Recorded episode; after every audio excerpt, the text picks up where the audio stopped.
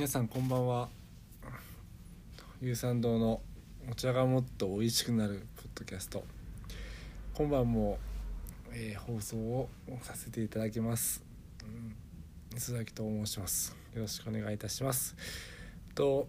今晩はですねいつもはこう何日間かですねお茶の紹介が続きましたけどもまあ僕が最近体験したことをですね皆さんにお伝えしようと思います。今回ですね、まあ、一昨日のことなんですけども初めてですねあのお家元の初釜というのに行ってきましてですねこれがまあ初めて人生初めての体験だったんでその話をねさせていただこうと思います。でね僕ねお茶茶道をね始めてもう45年ぐらいになるんですけども本当にねその、まあ、始めてきっかけっていうのがまあ抹茶作ってるんででお茶を栽培することと茶道を習うことをこう一緒だ一緒だなっていうかなんか一緒じゃないけどもそれをこう自分で作った抹茶を自分で立てて出せたらなんかかっこいいじゃんと思ってですね始めたわけなんですけども、まあ、すごい面白くてですねでその歴史のことも勉強できるしそのお茶碗一つにとってもすごい面白かったんででどんどんこう、まあのめり込んではいないんですけどもまあ 好きでずっと続けさせていただいております。で今回ありがたいことにですねうちのその先生からですねそのお家元っていうのはですねどういうことかって説明は多分しないといけないんですけども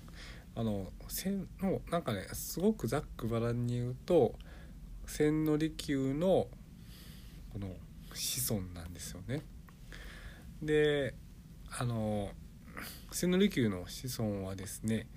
大体3代の千の宗旦っていう人からこう3つの家に分かれててまあ有名なところで言うと表千家裏千家ってきて実はもう一個あってですね武者の工事千家っていうその3つに分かれてるんですけども 僕らはですねその武者の工事千家の方でお稽古させていただいておりまして一番ねそのまあ目立たないまあ多分一番まあ証人人をやまあ実際入ってる人が、まあ、一番参戦権の中では一番少ないもうあのお茶のまあ一派っていうかそういう感じなんですねその参戦権の中では。で初めてさせていただいてまあこれどこまで喋っていいか分かんないんで僕の感想を中心にですね話させていただくとまあ1月14日行かせていただいたんですけどもそこまで京都は寒くなくてですねで場所はまあ御所の近くにその社の工事千家のお屋敷があるんですけどもそこにま12時ぐらいに到着いたしましてでもろもろ 準備させていただいてであのねすごくねそのいいんですよね。京都の冬。めっちゃくちゃ寒いんですけども。けどその日だけはその14日はまあ今年は暖冬なんで大体いつもあったかいそこまで寒くはないんですけどもまあ結構ねそれでも寒い方だったのかな。雪がちらついちょっとちらついてたかなっていう感じでしてきまして僕はですね何回も ポッドキャストで言ってる通りすごい今年はなんかこう、年去年の年末からインフルエンザになって高熱が出て大変だったんでもうねそのこの14日の初釜もいけるかどうかね危ぶまれるぐらいの体調だったんですけどもその前晩から体調がぐっと良くなってですねなんとか行くことができました。ただねやっぱりあのいろいろと寒かったりとかするとやっぱ体調に影響しちゃうんで、まあ、寒すぎるの大変だなと思ったんですけどちょうど本当にいい気候でしたね。それで、まあ、初めて参加させていただいてもうねもう何て言うかな緩み心地っていうかもうそのまあ初釜自体は3つのパートで分かれてて濃い茶濃い茶天津薄茶っていうね3つのパートに分かれてましてで最初のお濃茶いただいて1つのまでねやっぱ30人ぐらい出るんですけどねすごい有名人の方ばっかりいらっしゃってやっぱそのお茶のね世界の深さですよね。深さとかじゃないかな。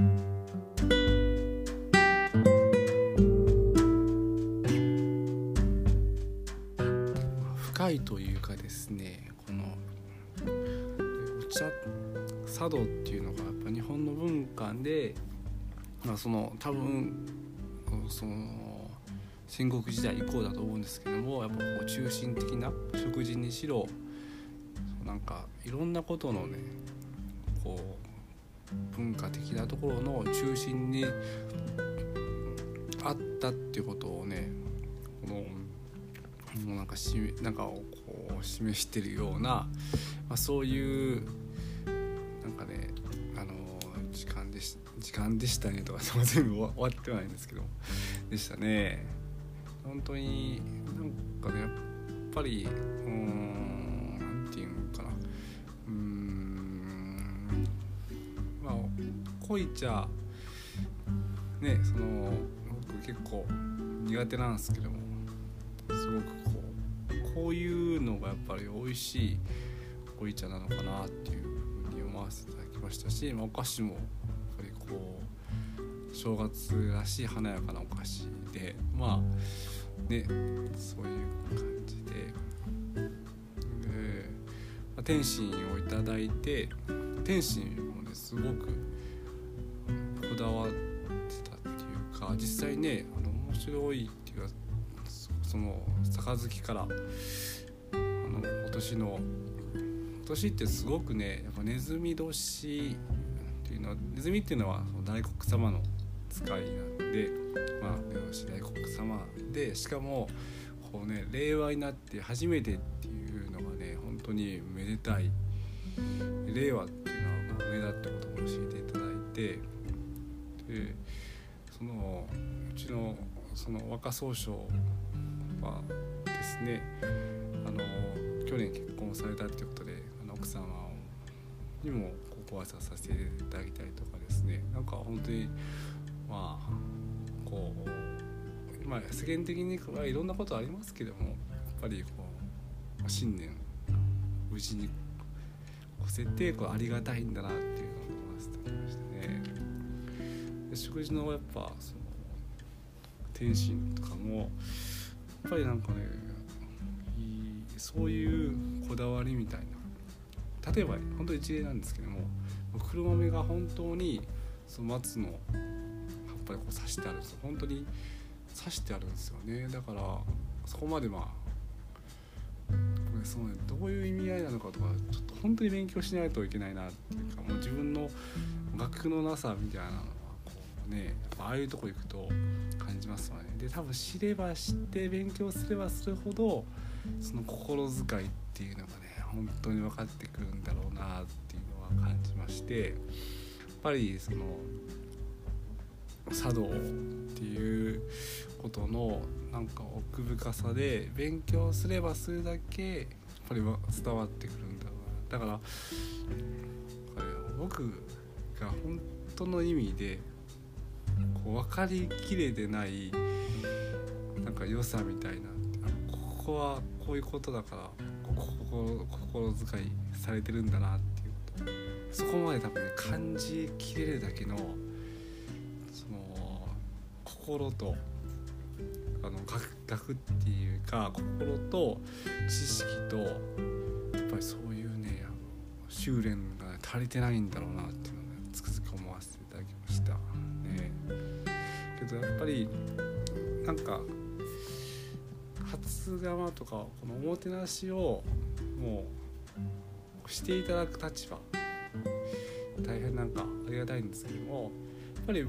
僕はものを作る立場の人間なんでやっぱりまあちゃんとですねもうちょっとしてからっていうか、まあ、個人的に楽しむ会ぐらいだったらいいと思うんですけども、まあ、個人的に楽しむ会ぐらいであればやっぱり自分たちの抹茶で自分たちの回しの方の野菜使って回転心作ってでやっぱ人をもてなすような会をね初釜を来年はねしてみたいなっていうとだけ思わせていただきました。なんかちょっと全然内容が伝わんない。回になっちゃったけども。まあまあ気負わずにね続けていこうと思ってますんで。これはこんな感じで。多分ね、まあ、ちょっとどこまで行っていいのかっていうのがよく分かんないんですよね。だからまあこの回はすみませんがこんな感じでよろしくお願いします。ありがとうございました。